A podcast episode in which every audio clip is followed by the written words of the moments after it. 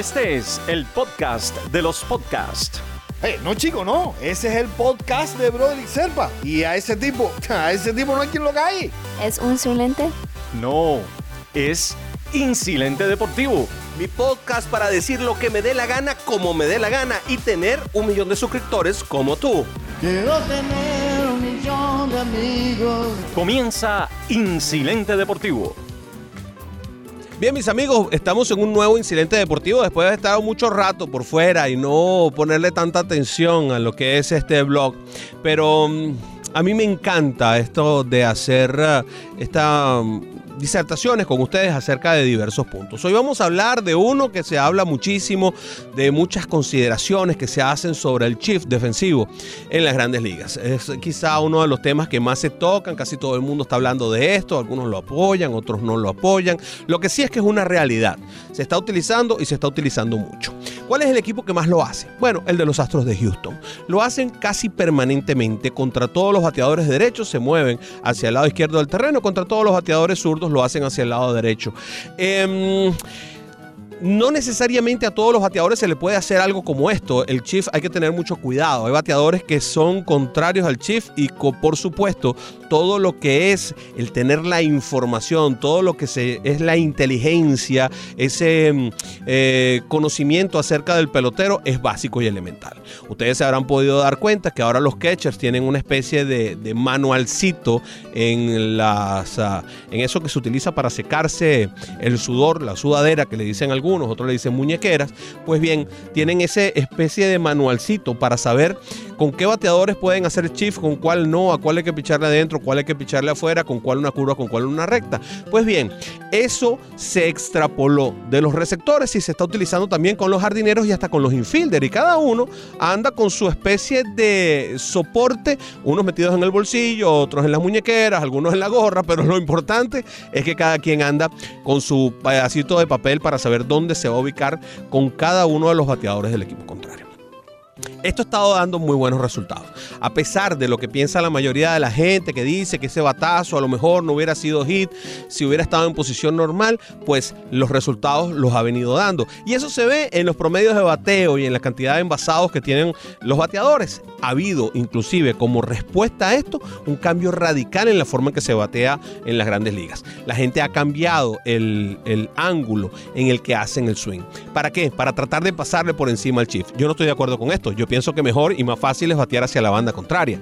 Pero bueno, hay quienes han buscado esa manera y hay tipos como Joey Galo, por ejemplo, que es el epítome del bateador que o se poncha o tira cuadrangular.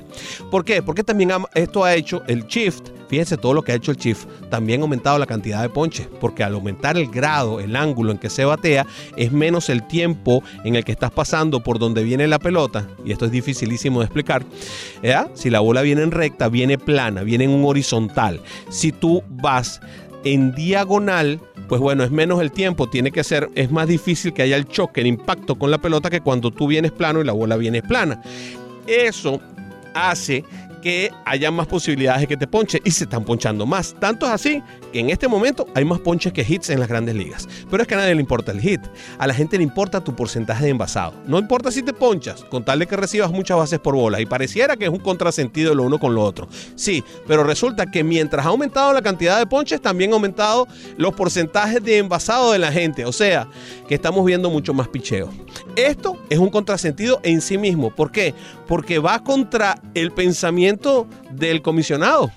Sí, porque el comisionado quiere que el béisbol sea más rápido, pero mientras más boletos y más ponches, más lento es el juego. Mientras más carreras hayan, más lento es el juego. Mientras más gente se envase, más lento es el juego. Y si todo el juego está girando en que nos envasemos, en que veamos más picheos y en que tomemos más base por bola y nos ponchemos más, entonces estamos demorando más el partido de béisbol. Sin contar con el bar, perdón, con la repetición, porque no es el bar en el béisbol. Yo digo el bar, porque simplemente para reírnos un poco. Por cierto, durante esta semana se utilizó el bar en todas partes. Se utilizó en el basquetbol, se utilizó en el fútbol, se utilizó en las carreras de caballos, porque en el Kentucky Derby hubo bar y hasta hubo bar en la pelea del Canelo contra Jacobs. O sea que estamos viendo repeticiones meterse por todos lados y eso es interesantísimo porque yo creo que sí colabora con el, con el mejor rendimiento del deporte y con la mayor limpieza. ¿Qué es el shift? como concepto, el shift es cuando la mayor parte del infielder, la mayor parte del infield, de los jugadores del infielder, están de un lado de la segunda base. Eso quiere decir, si son cuatro y tenemos a tres de un lado, existe el shift. Aunque realmente eso no es un shift. Realmente, y esto va muy aparte de lo que es el concepto, shift quiere decir cambio en inglés. Y el cambio de posición se genera cuando el tercera base troca su posición y pasa por encima del shortstop. Y el shortstop es el último jugador que queda a la mano izquierda del terreno. Ahí es donde realmente debería haber el shift. Lo que pasa es que se llama shift defensivo porque en español se llaman formaciones especiales defensivas y eso tiene mucho más sentido. Es como debería ser. Los americanos no usan, no usan eh, frases compuestas tan largas como, como esas. ¿no? Eh, nunca van a decir no, una nueva formación defensiva. No, no, ellos no van a decir eso, ellos van a decir shift.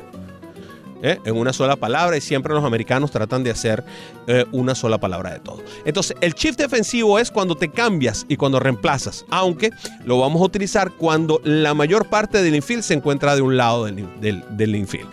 Normalmente el segunda base juega metido hacia el outfield, hacia el, terreno corto del right field. El tercera base, cuando se hace el shift, em, empieza a jugar un poco cargado hacia la segunda, como en la posición de doble play del segunda base, ¿ok?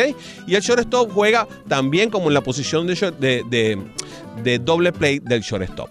Cuando no cambia el tercera base, sino que es el shortstop el que se mueve, entonces es el shortstop el que juega como si estuviera en la posición de doble play del segunda base, pero el tercera base se queda en la posición normal del campo corto. Es muy difícil imaginarlo, pero así es que funciona. Hay críticos del Chief. Dicen que cualquiera que bate hacia la banda contraria va a poder violar el Chief. Háganlo. Baten hacia la banda contraria, nadie lo hace. No, que si yo le toco la bola 20 veces, 20 veces me envaso. Háganlo, toquen la bola. La única forma de que cambie el shift y que la gente deje de hacer el shift, a menos de que venga eh, Rob Manfred y autoritariamente, a modo dictatorial, diga, lo vamos a restringir o lo vamos a eliminar, cosa que sería absurdo desde todo punto de vista, porque no puedes restringir las formas en que yo me defiendo. Eso sería como que en el ajedrez me dijeran a mí que yo no puedo enrocarme. O sea, ¿Cómo que no puedo? No, no puedes, porque es una ventaja absoluta, porque estás moviendo dos fichas al mismo tiempo. Bueno, pero esto lo dicen las reglas. Las reglas dicen que yo puedo poner mi defensiva como a mí me dé la gana. Bien. La única forma realmente, sin que se meta el, comisionado, que no debería meterse porque está en las reglas del béisbol, que puedas hacer el shift, ¿verdad? Y cualquier otra cosa que quieras hacer a la defensiva. Si quieres ponerlos todos en primera base, los puedes poner todos en primera base. Todos parados uno arriba del otro, arriba de primera base. Esto es como en el fútbol. Si tú quieres poner a todo tu equipo parado frente a la portería, tú lo puedes hacer. Lo que pasa es que si te, si te pegan en la mano, que es lo que van a buscar hacer, entonces vas a te van a cobrar un penalti. Por eso es que no lo hacen. Pero tú puedes parar todo el equipo allí en la defensiva. Eso, eso lo puedes hacer. Efectivamente lo puedes hacer. Y además de eso, bueno, si no es que si pones la mano atrás, Daniel Ramírez, que está conmigo aquí cuidándome los controles, me dice que puedo poner la mano atrás. Si pones la mano atrás, te, la van a, te, van a, te van a la cara y las partes blandas, por no contar lo demás. Bien, está permitido. ¿Cómo lo puedes eliminar? Tocando la bola, bateando por la parte contraria. ¿Por qué? Porque al que tiene esa capacidad no le hacen el shift. Al que batea por la banda, a Miguel Cabrera no le hacen el shift. Ni se lo van a hacer jamás, porque es un buen bateador de la banda contraria. Entonces no le van a hacer el shift a Miguel Cabrera. Hay otros bateadores de poder que son derechos a los que le hacen el shift. A la mayoría de los bateadores zurdos le hacen el shift, por cierto, le hacen el shift mucho más a los zurdos que a los derechos, por supuesto. Es evidente, al zurdo son menos en líneas generales y normalmente a los zurdos le pichean adentro es lo que normalmente pasa, sobre todo cuando hay un zurdo contra un zurdo. Eso es aproximadamente lo que quería contarles al Chief. Yo estoy completamente de acuerdo con él. Eh, yo tengo que tener todas las posibilidades de poder defenderme absolutamente de con todas mis herramientas. Ahora, está del otro lado que tú pongas a tus bateadores a batear hacia la banda contraria. ¿Sabe quién lo está haciendo? Joe Maddon. Maddon sí está poniendo su equipo a batear al revés. Maddon está bateando por detrás del corredor. Maddon está tocando la bola.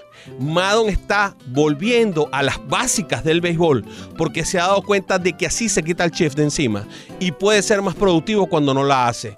Entonces vamos a ver con Madon más bicicletas, vamos a ver con Madon más toque de bola, vamos a ver con Madon batear por detrás del corredor, tratar de buscar la banda contraria, tratar de mover a ese infielder. ¿Sabe qué está pasando? Que se está enredando un montón de gente con los doble plays. En un próximo Incidente Deportivo. Vamos a hablar de cómo se deben hacer los doble play y por qué es tan complicado. ¿Qué es lo que ha cambiado en la mentalidad con el shift para que podamos hacer los doble play? Esto fue Incidente Deportivo. Aquí, mira. Esto lo puedes oír por Tuning, por YouTube, lo puedes oír también por, eh, ah, ¿cómo se llama? Spotify, lo puedes oír por Anchor, lo puedes oír por Spreaker y lo puedes oír por Actualidad Radio. Sí, no es que esté en la radio, no, estamos en el podcast de actualidad. ¡Ah! Ahí no habíamos estado, pero ahí estamos ahora, en los podcasts de actualidadradio.com. Un gusto haber estado con todos ustedes. Dios me lo bendiga y que tengan un feliz incidente deportivo.